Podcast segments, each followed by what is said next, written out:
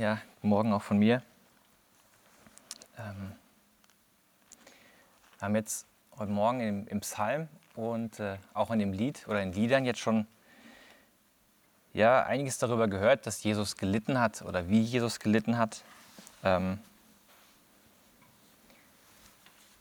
ich weiß nicht, was, was ihr so ein Bild von Jesus im Kopf habt. Das ist für mich ein, eine Sache, die fällt mir tatsächlich schwer um, um Karfreitag rum.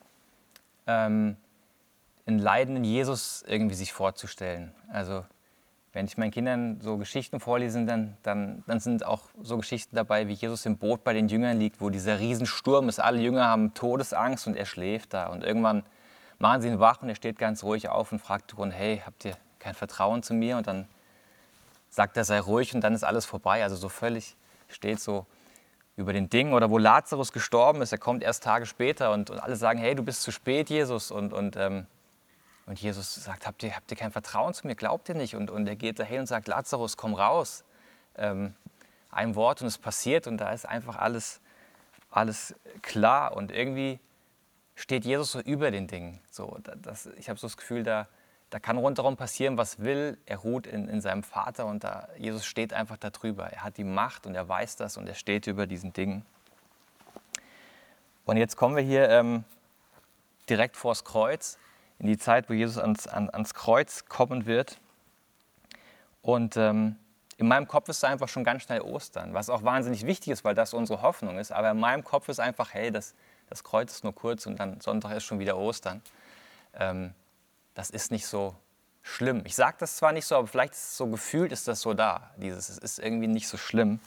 Ähm, Jesus wird dann ja wieder, er wird ja zu neuem Leben auferweckt. Ähm, und äh, genau, mir fällt das so ein bisschen schwer, das so, so nachzuvollziehen, ähm, vom Gefühl her, auch vom Verstand her. Ich habe da vielleicht so ein bisschen so einen ja, romantischen Blick, ist vielleicht falsch gesagt, aber so Jesus als, als den Held, der Held, der, der diese Dinge alle durchgeht, die wir hier in der Geschichte, in der, in der Bibel lesen von ihm. Und jetzt ist das hier an der Stelle tatsächlich echt wie so ein, wie so ein wie so ein Einbruch. Ich kann mir noch irgendwie so ein bisschen bildlich vorstellen, dieses, dieses Größenverhältnis, irgendwie so ein bisschen, äh, ja, Gott, der große Gott, der, der Schöpfer von allem, kommt auf diese Welt ins ganz Kleine. Oder ähm, Jesus als Gott ganz hochstehend kommt runter zu den Menschen. Ähm, oder geht vielleicht noch tiefer bis, bis in den Tod. Ähm, aber dieses ganz Menschliche hier, was hier wahnsinnig stark rauskommt, auch von Jesus, ähm, Angst ähm, oder auch das Gebet, was er dann spricht, das finde ich, ja, damit, das, das wühlt in mir sowas auf. Ich, ich komme damit nicht so richtig klar. Ähm,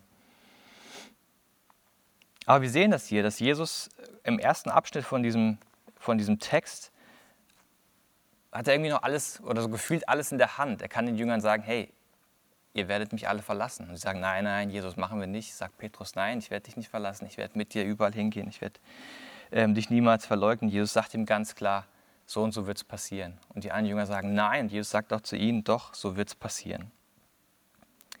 Ähm, und dann kommen sie in den Garten Gethsemane und ähm, Jesus sagt zu dem ersten Teil Jünger, bleibt hier und betet und es wird schon irgendwie einsamer und er nimmt noch drei Jünger mit.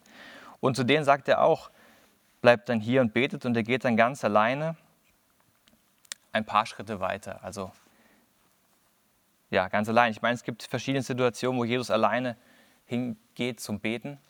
Ähm, aber hier ist jetzt von dem auch, wie er betet und was er betet, eine ganz besondere Situation.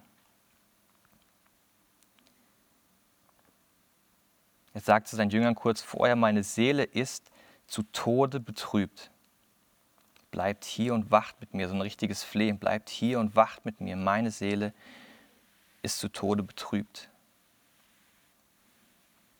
Und das entspricht nicht so ganz, wie ich es gesagt habe, diesem Bild, was ich von Jesus habe, was ich emotional von ihm habe, was ich vom Verstand her von ihm habe. Dieser Sohn Gottes, der sagt hier, ich bin zu Tode betrübt.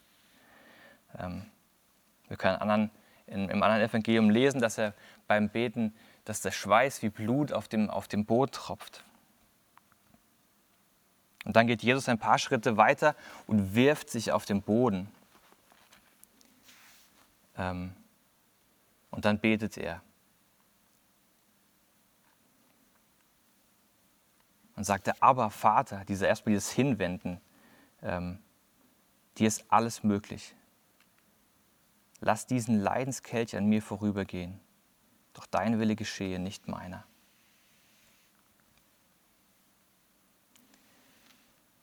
Ich finde das ein wahnsinnig krasses Gebet, was Jesus hier betet. Und ich finde es für mich oder vielleicht auch für uns so wahnsinnig hilfreich für die Situation, wo wir nicht wissen, wie wir beten können. Vielleicht weil wir wahnsinnig großes Leid erleben, weil wir Angst erleben, auch Unsicherheit, wie es weitergeht. Und ähm, und ich finde es so krass, wie, das, wie wir das sehen können, dass Jesus in diesem ganz, ganz tiefen Punkt, eigentlich in diesem vielleicht sogar menschlichsten Punkt, den, er, den er in der Bibel beschrieben wird, ähm, wie Jesus da betet. Er kommt zum Vater, sagt aber. Und stell es mal klar, dir ist alles möglich. Aber Jesus ist jetzt hier ganz, ganz ehrlich. Das ist kein Gebet oder keine Sache, die er irgendwelchen Leuten vorträgt, sondern er ist ganz ehrlich zu Gott und sagt, lass diesen Kelch an mir vorübergehen. Und es ist in diesem Fall auch kein Befehl. Jesus befiehlt dem, dem Meer oder befiehlt Lazarus, komm hervor. So diese, diese, wie soll ich sagen, die man so als machtvolle Gebete oder als machtvolle Aussagen Jesu kennt in, in den ganzen ähm, ja, Begebenheiten vorher. Jetzt, jetzt kommt Jesus zu seinem Vater und bittet und sagt, lass diesen Leidskelch an mir vorübergehen. Und ich muss ganz ehrlich sagen, ich, ich finde das eigentlich tatsächlich eine ziemlich unchristliche Bitte, weil Jesus weiß ja, was das heißt. Also er weiß, warum dieser Leidenskelch da ist und er weiß eigentlich auch, was es heißt, wenn er diesen Leidenskelch nicht trinken würde. Das wird letztendlich heißen, wir, wir, wir können keine Rettung finden. Das ist für uns vorbei. Und trotzdem kommt Jesus zu seinem Vater und bittet, lass diesen Leidenskelch an mir vorübergehen. Und das ist für mich so ein ganz, ganz, einfach so eine ganz krasse Stelle, die mir zeigt, wir hatten das auch in, in Predigten schon vor, vor, vor, einer Woche oder vor Wochen ähm, über übers Beten, wie wir zu Gott kommen können. Wir können mit allem zu Gott kommen. Auch mit, mit, mit Dingen, wo wir wirklich Zweifel haben, wo es Leid ist. Wir können, ähm, Alex hat in seiner Predigt von, von einem aus unserer Gemeinde gesprochen, der über seinem, über seinem totgeborenen Kind gebetet hat, Herr, lass du es wieder auferstehen. Und Eis hat auch gefragt, war das ein falsches Gebet? Nein, es war kein falsches Gebet. Jesus, Jesus hat hier selbst gebetet, lass diesen Kelch an mir vorübergehen. Was wäre passiert, wenn der Kelch an Jesus vorübergegangen wäre? Ähm, wir hätten keine Chance gehabt mehr. Aber Jesus betet dieses Gebet zu seinem Vater, lass diesen Kelch an mir vorübergehen. Und das ist auch hier, wie man im nächsten Satz liest, das ist sein Wille, den er da hat. Das ist, er will eigentlich gern diesen Kelch an sich vorüber haben. Er will diesen Kelch nicht nehmen und sagt hier, doch dein Wille geschehe und nicht meiner. Und da, wo wir wirklich so viele Stellen der Bibel haben, wo wir diese Göttlichkeit Jesu sehen können, sehen wir hier gleichzeitig auch echt dieses ganz tiefe Menschsein, dieses Angst haben und, und bitte lass es an mir vorübergehen. Und dann geht es da noch weiter, auch in diese Tiefe. Dann geht er zu den Jüngern, die Jünger sind eingeschlafen und, und er sagt, hey, betet doch, bleib wach. Und er geht wieder zurück und betet das Gleiche, steht hier. Er betet das nochmal zu Gott. Das war nicht nur irgendwie ein, kurzes, ein kurzer Ausrutscher, sondern er betet dieses gleiche Gebet nochmal, kommt zu seinem Vater und betet nochmal, lass diesen Kelch an mir vorübergehen. Doch dein Wille geschehe und nicht meiner.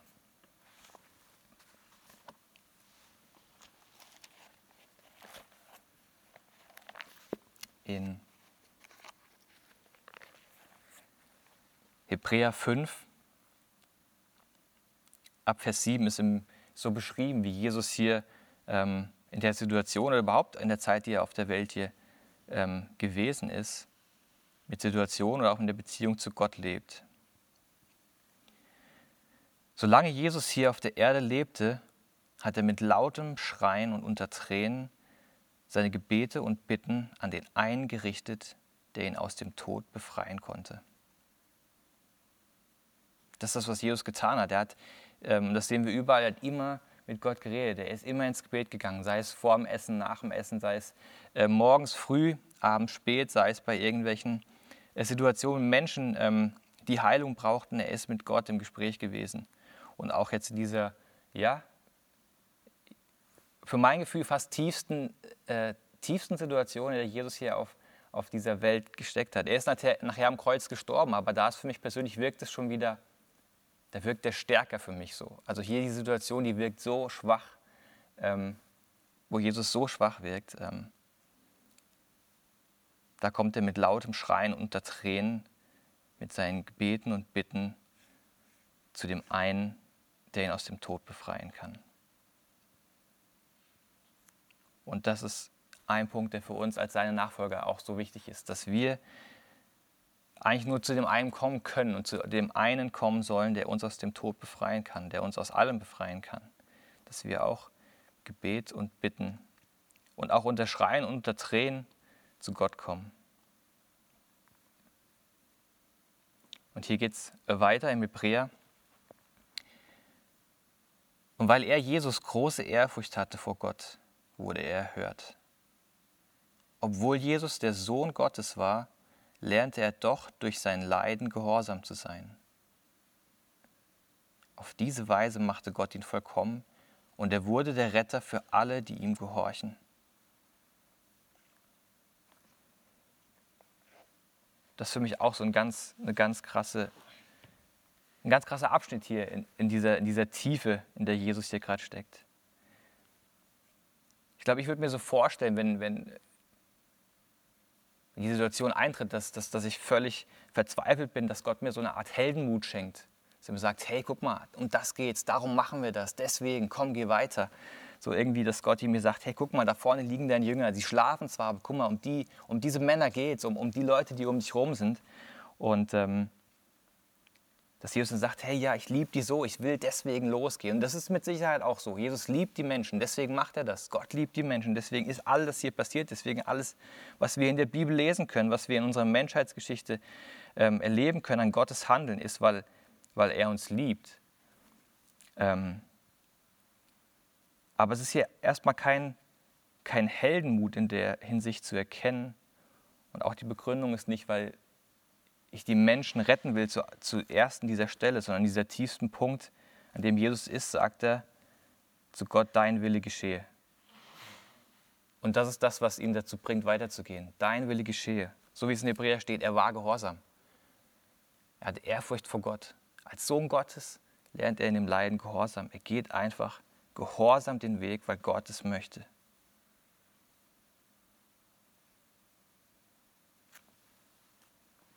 Und da gibt es, ich denke, Vers, den ihr, den ihr alle kennt oder schon mal gehört habt, zumindest aus Philippa 2, ab Vers 6. Obwohl er Jesus Gott war, bestand er nicht auf seinen göttlichen Rechten. Er verzichtete auf alles. Er nahm die niedrige Stellung eines Dieners an und wurde als Mensch geboren und als solcher erkannt. Er erniedrigte sich selbst und war gehorsam bis zum Tod, indem er wie ein Verbrecher am Kreuz starb. Deshalb hat Gott ihn in den Himmel gehoben und ihm einen Namen gegeben, der höher ist als alle anderen Namen. Und vor diesem Namen sollen sich die Knie aller beugen, die im Himmel und auf der Erde und unter der Erde sind. Und zur Ehre Gottes des Vaters werden alle bekennen, dass Jesus Christus Herr ist. Und dieser ja, menschlich gesehen schwächsten Situation, die Jesus hier hat, ähm, kommt diese große Stärke, kommt das raus, was, die, was die ganz, diese ganze Lebenszeit von Jesus durchzieht. Er ist seinem Vater gehorsam. Hat Jesus immer gesagt, ich mache das, was mein Vater mir sagt. Ich tue das, was ich meinen Vater tun sehe. Das ist das, was Jesus bis hier in diese tiefste Tiefe reingemacht hat. Dein Wille geschehe, nicht meiner. Gehorsam. Jesus war seinem Vater gehorsam.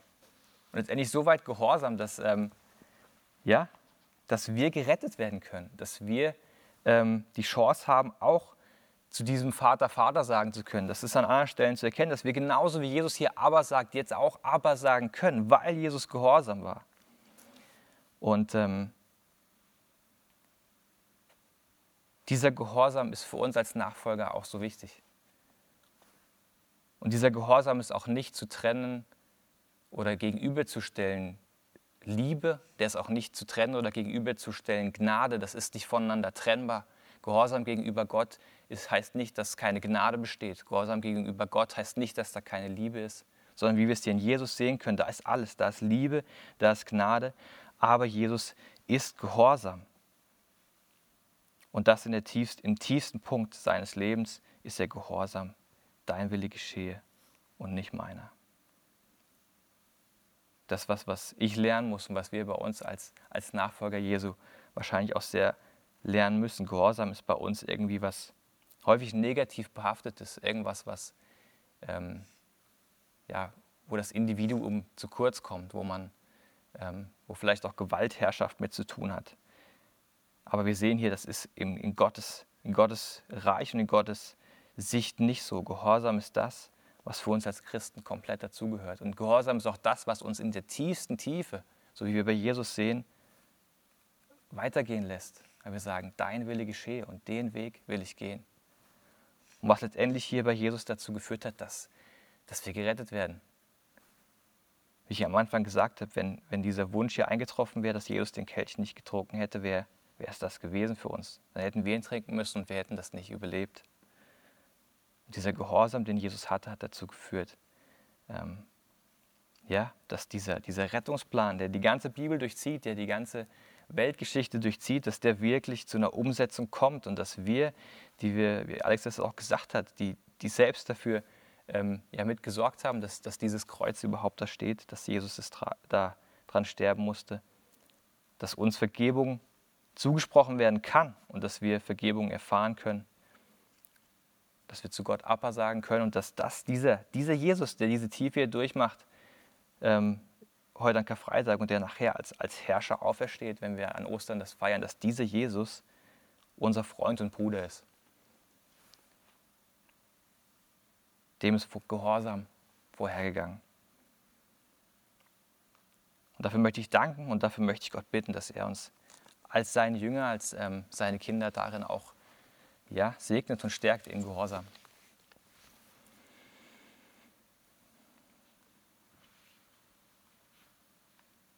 Vater, ich danke dir, dass wir aber sagen können, weil Jesus gehorsam war. Und nicht, weil Jesus irgendeinen komischen Gehorsam hatte, sondern weil er den einzig wahren Gehorsam hatte dir gegenüber. Dass wir Jesus unseren Bruder nennen können und dass wir ähm, diese Dinge, die wir jetzt hier heute hören, die wir in den nächsten Tagen hören, dass was geschieht am Kreuz, dass das für uns war und dass wir das aber auch für uns annehmen können, dass wir das auf uns beziehen können, dass wir, wir errettet sind, weil Jesus an diesem Kreuz gestorben ist, diesen Gehorsamsweg gegangen ist. Dafür danke ich dir so wahnsinnig. Und ich danke dir auch, diese Tiefe von Jesus hier ähm, sehen zu können, erleben zu können, ähm, lesen zu können, wie, wie er in der in der größten Tiefe ähm, mit, mit Angst und mit, mit Zweifel umgeht, dass er zu dir kommt. Ich danke dir, dass wir mit allem zu dir kommen können und dass, dass es da keine Grenze gibt, dass wir die Dinge vor dich bringen können, dass wir die Dinge auch vor dich bringen sollen. Und weil wir brauchen tatsächlich aber auch dafür deine Kraft. Und ich bete darum, dass wir wirklich mit all den Dingen vor dich kommen, die uns bewegen, dass wir die nicht irgendwie selbst regeln wollen ähm, oder in uns reinfressen, sondern dass wir damit vor dich kommen Vater, ich bete, dass du uns einen, einen gesunden Blick auf das Thema Gehorsam schenkst. Ähm, Gehorsam dir gegenüber, deinem Wort gegenüber, dem, was du sagst, dem, was du in unserem Leben vorhast. Vater, schenk uns Gehorsam und zeig uns auch immer mehr das, ja, das, das Gute am Gehorsam dir gegenüber. Was, was daraus kommt, was daraus entsteht, wie wir es hier sehen. Rettung für die ganze Welt entsteht aus dem Gehorsam von Jesus Christus. Und wir brauchen deine Hilfe, dir gehorsam zu sein, Vater. Danke, dass du ja, all das für uns getan hast, dass es dein Plan war, dass es kein Ausrutscher war, sondern ähm, dass es von vornherein geplant war, dass du all das für uns gibst, dass du alles für uns gibst. Vater, ich bete, dass wir da einfach immer mehr von begreifen. Ich danke dir, dass wir diese Zeit dafür haben auch heute gerade, und bete, dass wir mehr davon begreifen können, in, in jede Richtung, in jeder Tiefe, in jeder Höhe, mehr davon begreifen können. Und dass auch unsere Freude darüber einfach immer größer wird und dass wir immer mehr sagen können, wir können nicht mehr schweigen von dem, was wir gehört haben, von dem, was wir gesehen haben, von dem, was wir erlebt haben, von dem, was du für uns getan hast. Danke dir dafür. Amen.